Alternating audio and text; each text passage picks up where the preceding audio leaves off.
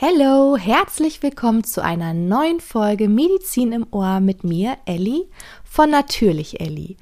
Heute besprechen wir eins meiner absoluten Lieblingsorgane, aber auch ein Organ, wo viele immer sagen, oh nee, das verstehe ich irgendwie nicht, das ist voll kompliziert und hat so viele Aufgaben und nee, nee, nee, verstehe ich nicht, finde ich blöd. Das Organ ist geil und deswegen habe ich diesem Organ heute einfach eine ganze Folge gewidmet. Und bevor ich es sage, mache ich einen Trommelwirbel, weil es so gut ist. Passt auf. Wir besprechen heute die Leber.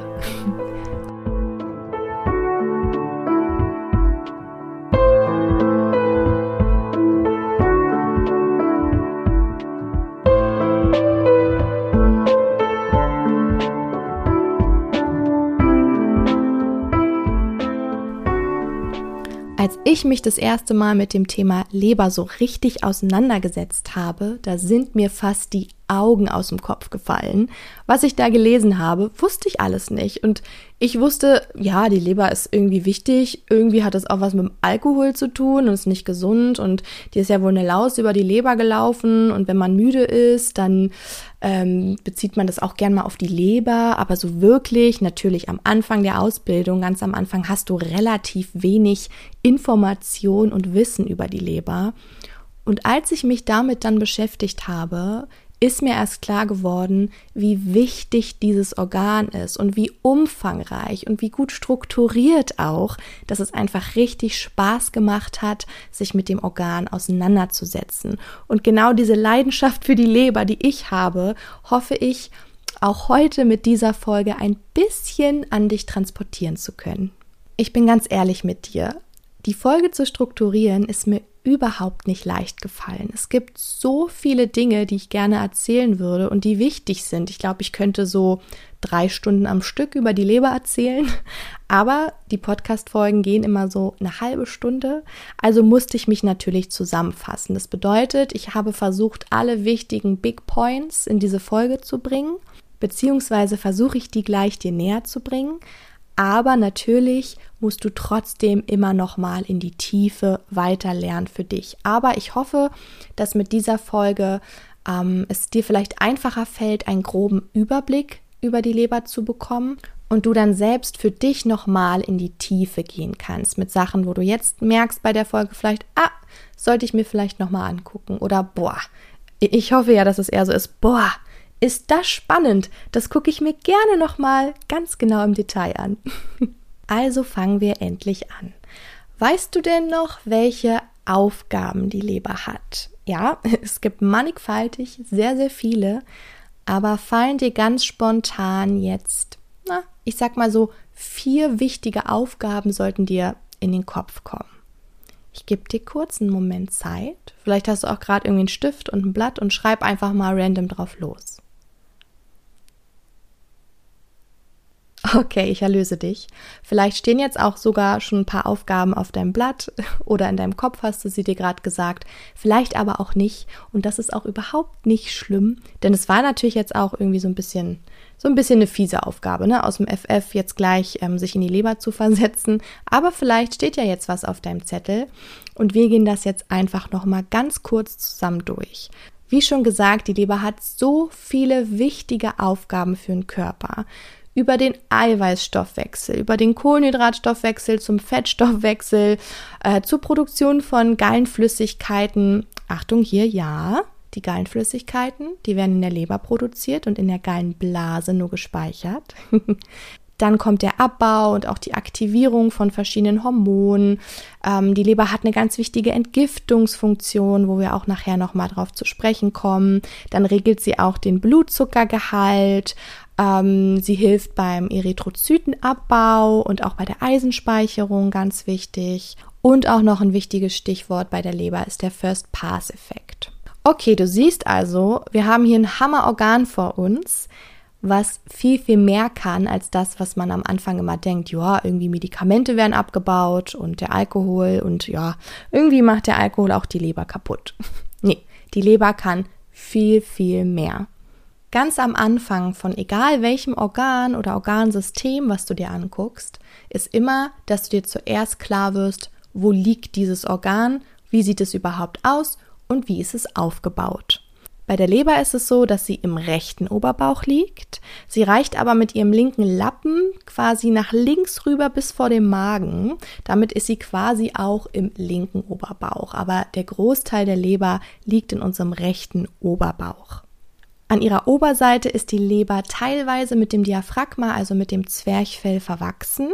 Aber generell muss man natürlich auch hier gucken, dass die Leber, die Lage der Leber, die Größe der Leber immer vom Konstitutionstypen abhängt und somit halt auch von Mensch zu Mensch unterschiedlich sein kann. Die Leber besteht aus vier Leberlappen. Guck dir die auch nochmal an, auch wo welcher Lappen liegt und am besten auch, wie sie lateinisch heißen. Dann ist unterhalb der Leber gleich die Gallenblase und die Leber und die Gallenblase, ich sehe das jetzt mal so als eins, liegen intraperitoneal. Achtung, bis natürlich auf den Teil, wo die Leber oben mit dem Diaphragma verwachsen ist. Okay, das war zur Einleitung jetzt einfach nochmal ein ganz grober Überblick für dich, dass du jetzt weißt nochmal, wo liegt die Leber am Körper. Sie besteht aus vier Lappen, liegt intraperitoneal, äh, rechter Oberbauch, ragt aber auch in den linken mit rein Genau, und dann geht es einen Schritt weiter.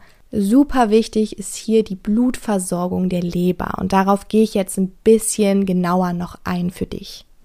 Ich hoffe, dass dir bei dem Wort Leber auch immer sofort ein anderes Wort in den Kopf kommt, und zwar Bing, Bing, Bing, Pfortader. Und zwar ist es ja so, dass die Leber über die Pfortader das nährstoffreiche Blut aus dem Darm und den unpaarigen Bauchorganen ähm, zugeführt bekommt. Und aus diesem Blut werden dann quasi die ganzen Nährstoffe, aber auch Medikamente und Giftstoffe von der Leber aufgenommen und letztendlich dann auch umgewandelt oder unschädlich gemacht und abgebaut. Und hier ist es wirklich so, dass über 75 Prozent sogar, glaube ich, des Blutes in der Leber aus der Pfortader stammt und nur 25 Prozent aus der Leberarterie, der Arteria hepatica. Die Leberarterie ist natürlich wichtig, weil die sauerstoffreiches Blut in die Leber bringt, Nochmal ein Gedanken zurück zur Pfortader. Hier ist das Blut sauerstoffarm, aber nährstoffreich. Die Leber an sich muss natürlich aber auch mit sauerstoffreichem Blut versorgt werden und deswegen wird sie mit diesen 25 Prozent über arterielles Blut mit Sauerstoff versorgt. Das ganze Pfortadersystem ist super wichtig und auch super interessant, aber mega, mega umfangreich. Das hast du wahrscheinlich auch schon beim Lernen bemerkt. Und deswegen würde ich zu dem Pfortadersystem im Ganzen jetzt nochmal eine extra Folge machen hier für den Podcast, weil es jetzt einfach sonst den Rahmen sprengen würde und wir dann schon bei drei, über 30 Minuten bestimmt wären. Okay, also haben wir jetzt einmal den Zufluss von sauerstoffarmen, aber nährstoffreichem Blut aus der Pfortader in die Leber und sauerstoffreiches Blut aus der Leberarterie in die Leber. Und diese beiden mischen sich jetzt in den Lebersinusoiden. Von den Lebersinusoiden geht es weiter in die Zentralvenen, von den Zentralvenen wird das Blut weiter in die Sammelvenen geleitet und letztendlich wird es in die drei Lebervenen abgegeben und Achtung, diese drei Lebervenen, die münden dann in der unteren Hohlvene.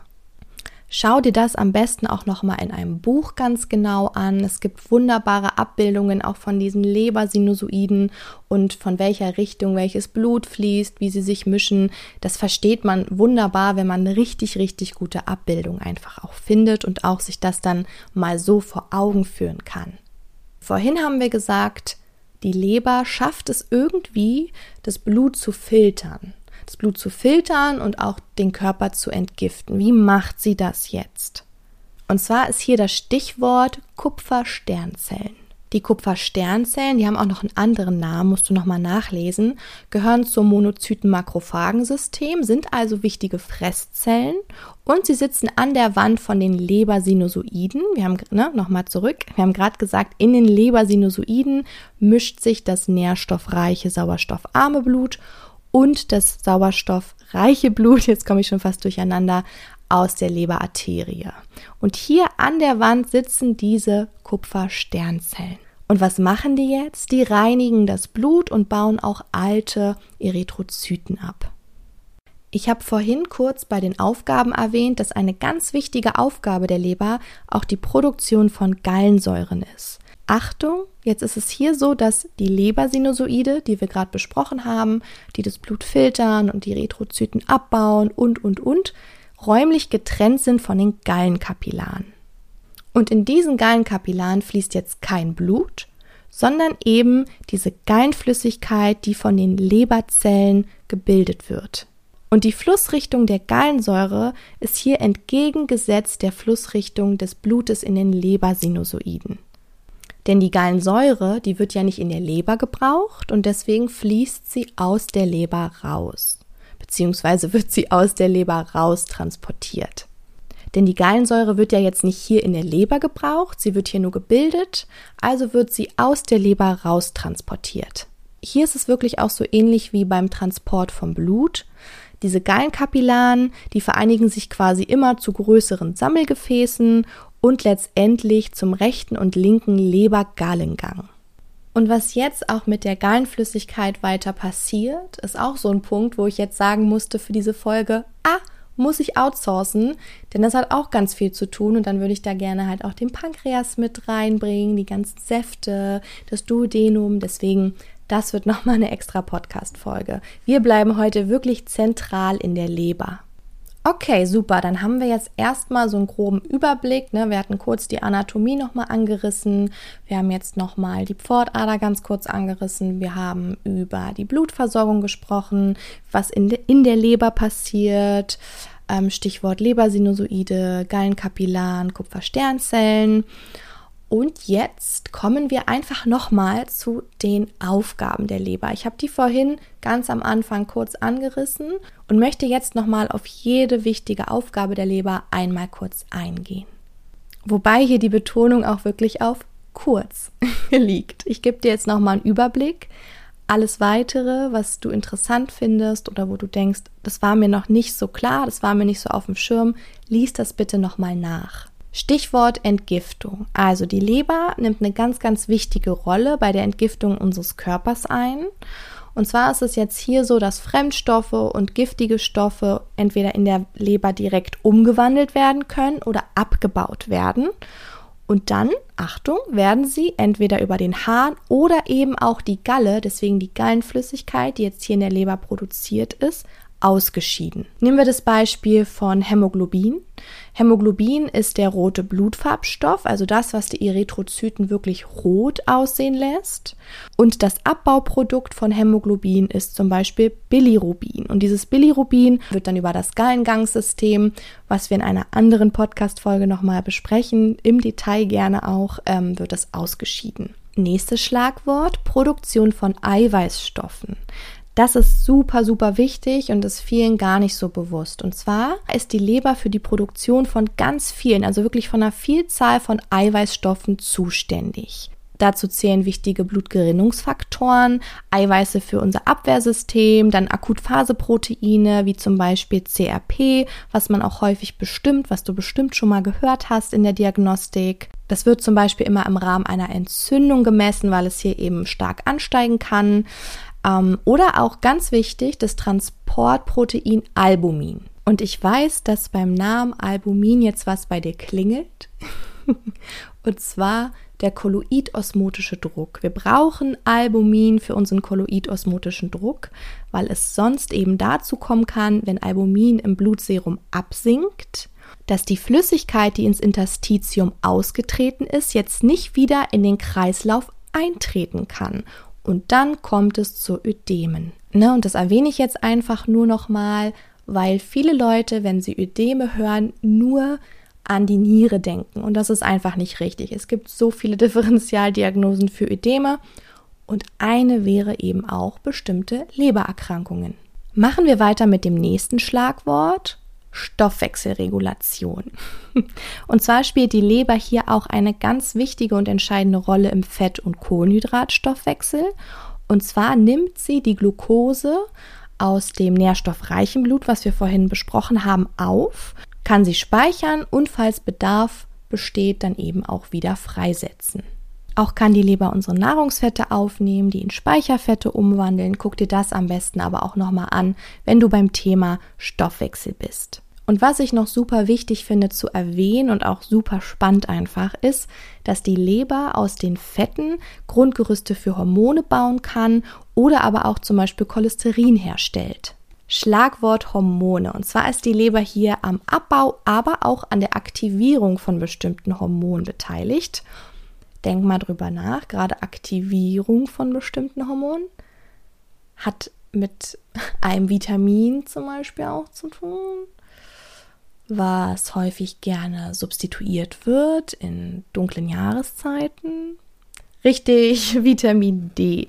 Genau, und zwar wird Vitamin D in der Leber aktiviert, aber auch unsere Schilddrüsenhormone. Und unsere Sexualhormone wie Testosteron und Östrogen werden in der Leber abgebaut. Aber auch nicht nur die, sondern zum Beispiel auch Insulin und Glucagon. Also du merkst, die Leber hat auch eine super wichtige Funktion im Hinblick auf unsere Hormone im Körper.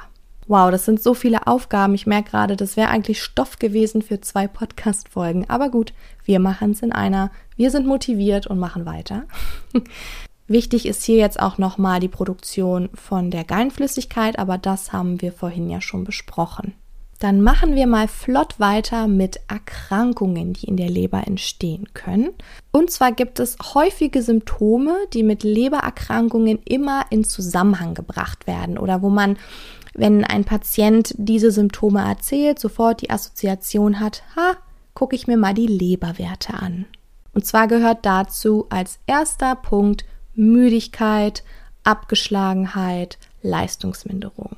Dann natürlich auch, was man wirklich auch sehen kann, Gelbfärbung der Haut, also ein Ikterus oder auch um die Augen, gerade in den Skleren. Heller Stuhl, dunkler Urin. Ödeme hatten wir auch gerade schon besprochen, vor allem in den Beinen oder auch ähm, Ödeme am Bauch. Dann auch eine Vergrößerung der Leber, die du tasten kannst, also eine Hepatomegalie. Juckreiz wird häufig noch genannt und auch die ganz spezifischen Leberhautzeichen, ne? also zum Beispiel Spider Navy. Da gibt es ganz viele verschiedene. Guck dir die am besten auch nochmal an, gerade für die Anamnese und für die körperliche Untersuchung sind diese Leberhautzeichen sehr, sehr wichtig zu kennen. Das ganz große Endstadium von vielen Lebererkrankungen bildet die Leberzirrhose. Und dieses Stadium der Lebererkrankung, also eine Leberzirrhose, ist auch irreversibel. Bedeutet, hier sind ganz, ganz viele Leberzellen abgestorben, ganz viel Gewebe, funktionelles Gewebe abgestorben und dieser Teil des Gewebes wird zwar wieder neu gebildet und auch wieder aufgebaut, aber meistens eben dann mit viel Narbenbildung und auch knotigen Veränderungen vom Gewebe. Es ist dann einfach kein funktionelles Lebergewebe mehr und die Leber kann ihre Aufgaben und ihre Funktion so in dem Ausmaß überhaupt gar nicht mehr leisten. Super wichtige Erkrankungen, die man mit der Leber sofort assoziieren müsste, sind natürlich akute Hepatiden und auch chronische. Ne? Also, dass ihr euch da nochmal wirklich anguckt, die Hepatitis-Viren A, B, C, D, E. Wir haben einige. Ich denke mal, dass ihr das ganz speziell wahrscheinlich nicht im Modul Leber besprecht, sondern wahrscheinlich eher dann wirklich bei den Infektionskrankheiten. Und es sind wirklich super wichtige Infektionskrankheiten, auch gerade für uns hier in Deutschland. Ein anderer wichtiger Punkt ist die Fettleber, die natürlich hier bei uns in den Industriestaaten vor allem verbreitet ist. Also es ist wirklich hier eine häufige Lebererkrankung und die kann unterschiedliche Ursachen haben, aber eine ganz wichtige Ursache ist einfach übermäßiger Alkoholkonsum. Das bedeutet nicht, dass wenn man einmal ein Glas Wein trinkt oder auch ab und zu mal oder ein Sektchen oder ein Aperölchen oder weiß ich was, ein Bierchen, dass man sofort eine Fettleber bekommt. Aber es gibt einfach eine bestimmte Alkoholmenge, informiere dich hier nochmal, die man, sage ich mal, auch täglich nicht überschreiten sollte, da es sonst vermehrt statistisch gesehen, ne, vermehrt dann eben zu einer Fettleber kommen könnte oder natürlich dann auch zu einer alkoholinduzierten Leberschädigung. Aber hier ist auch wichtig zu sagen, das ist halt so ein Mittelwert. Ne? Ich weiß, oh, das habe ich jetzt nicht nochmal nachgeguckt. Ich glaube, es sind beim Mann 60 Gramm Alkohol und bei einer Frau 40 oder 30 oder so, aber ich bin mir nicht sicher. Guck das am besten nochmal nach. Aber es ist so ein bestimmter Richtwert, wobei man hier sagen muss, es gibt natürlich auch Menschen mit einer Fettleber oder mit einer Leberschädigung, die zum Beispiel ganz wenig Alkohol konsumiert haben und andere konsumieren super viel Alkohol und bekommen keine Leberschädigung. Es ist ein Richtwert. Ich halte dich bitte trotzdem daran, weil Alkohol macht nicht nur die Leber kaputt, es macht auch andere Dinge in deinem Körper kaputt. Aber damit will ich nur sagen, dass man nicht sagen kann, wenn du über diese Menge trinkst, ähm, dass du dann auf jeden Fall eine Leberzirrhose später hast oder eine Fettleber und andersrum, wenn du immer da drunter bleibst, bekommst du es auf gar keinen Fall. Ne?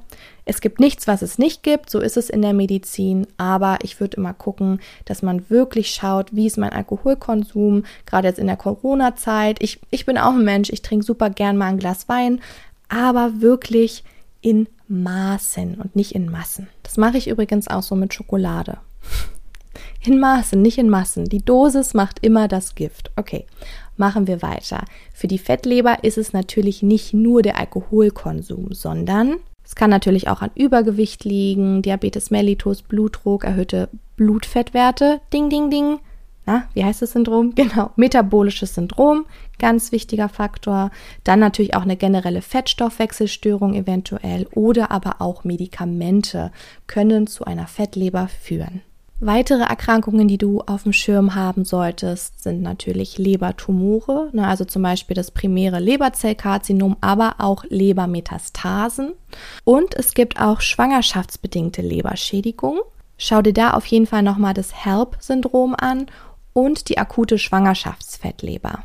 Kommen wir zur Diagnostik. Laborwerte, yippie! Ich weiß, das ist für viele ein rotes Tuch, aber glaubt mir, lernt es jetzt nicht einfach so auswendig, sondern lernt eher wirklich immer die Laborwerte bei der Erkrankung. Wenn ihr jetzt einfach einen Riesenstapel habt mit random Laborwerte und ihr ähm, lernt irgendwie drei Herzwerte, dann leberspezifische Werte, Gallenwerte für die Lunge, das, das macht keinen Sinn immer im Zusammenhang mit der Erkrankung, damit du dann auch verknüpfst und gleich verbinden kannst. Okay, also zum Beispiel bei Gallenstau Ne, ein Stau von Gallenflüssigkeit kann natürlich infolge von verschiedenen Lebererkrankungen entstehen. Was wir schon genannt haben, ist zum Beispiel die Leberzirrhose oder auch eine Stauungsleber. Hier kommt es dann zu typischen Symptomen wie zum Beispiel Juckreiz, Ikterus und eben auch zu einer Veränderung von bestimmten Laborwerten. Und die Laboruntersuchung konzentriert sich dann hier auf drei doch drei bestimmte Werte erstmal, drei ganz wichtige. Und zwar ist das einmal die G-Glutamyltransferase. Boah, sind immer alles so schwierige Wörter, ich weiß, aber du kommst rein und irgendwann, glaub mir, wirklich, irgendwann ist es kein Problem mehr, das immer einfach so aus dem FF auszusprechen. Dann die alkalische Phosphortase, also AP, und das direkte und indirekte Bilirubin. Es gibt auch Normalwerte, zum Beispiel das AST und das ALT, früher GOT und GPT, und die werden auch häufig bei Lebererkrankungen bestimmt. Bei Ast und Alt ist es so, dass sich eigentlich eine ganz, ganz geringe Konzentration normalerweise in unserem Blut finden lässt. Aber wenn es jetzt so ist, dass Leberzellen geschädigt werden oder zerstört werden, zum Beispiel ähm, wegen einer Entzündung, einer Hepatitis oder auch, was wir gerade schon besprochen haben, durch Alkoholmissbrauch, dann ist es eben so, dass diese Enzyme vermehrt ins Blut übertreten. Aber Achtung, wie auch bei allen anderen Erkrankungen, Laborwerte geben dir erstmal nur einen Hinweis und du kannst jetzt, wenn zum Beispiel Alt und Ast erhöht ist, nicht gleich sagen, boah, der hat jetzt die und die spezielle Lebererkrankung oder die Lebererkrankung. Vielleicht hat er sogar gar keine Lebererkrankung, aber wenn diese Werte im Blut einfach auffällig sind, geht man in den nächsten Step und der wäre jetzt hier zum Beispiel Ultraschall oder auch eine Biopsie, also eine Gewebeentnahme, um die dann zu untersuchen. So, das war es auch schon für heute wieder. Ich hoffe, ich habe dir einen kleinen, großen Überblick über die Leber geben können. Du merkst, es sind viele, viele Themen, die da dranhängen, die extra nochmal besprochen werden müssten, die du dir auch extra nochmal angucken müsstest. Und auch ein paar Themen, denen ich hier im Podcast auch extra nochmal eine Folge widmen werde. Wie immer würde ich mich freuen, wenn du meinen Podcast bei iTunes bewerten würdest, also bei Apple Podcast oder mich bei Spotify abonnierst. Und wenn du eine spezielle Frage noch hast oder aber auch ein spezielles Anliegen und sagst, hey, das von der Leber, genau dieser Teil, den hätte ich gern nochmal detaillierter. Vielleicht interessiert das auch andere. Kannst du vielleicht nochmal eine Podcast-Folge dazu machen? Dann schreib mir super, super gerne auf Instagram. Du findest mich auf Instagram unter natürlich mit ue-ellie. Ansonsten, wenn du noch eine Lerngruppe suchst oder auch nach Austausch, Lernpartner, wie auch immer, komm gerne in unsere kostenlose Facebook-Gruppe unter Heilpraktiker Lerngruppe bei natürlich Elli. Wir freuen uns auf dich und dann hören wir uns beim nächsten Mal. Ciao!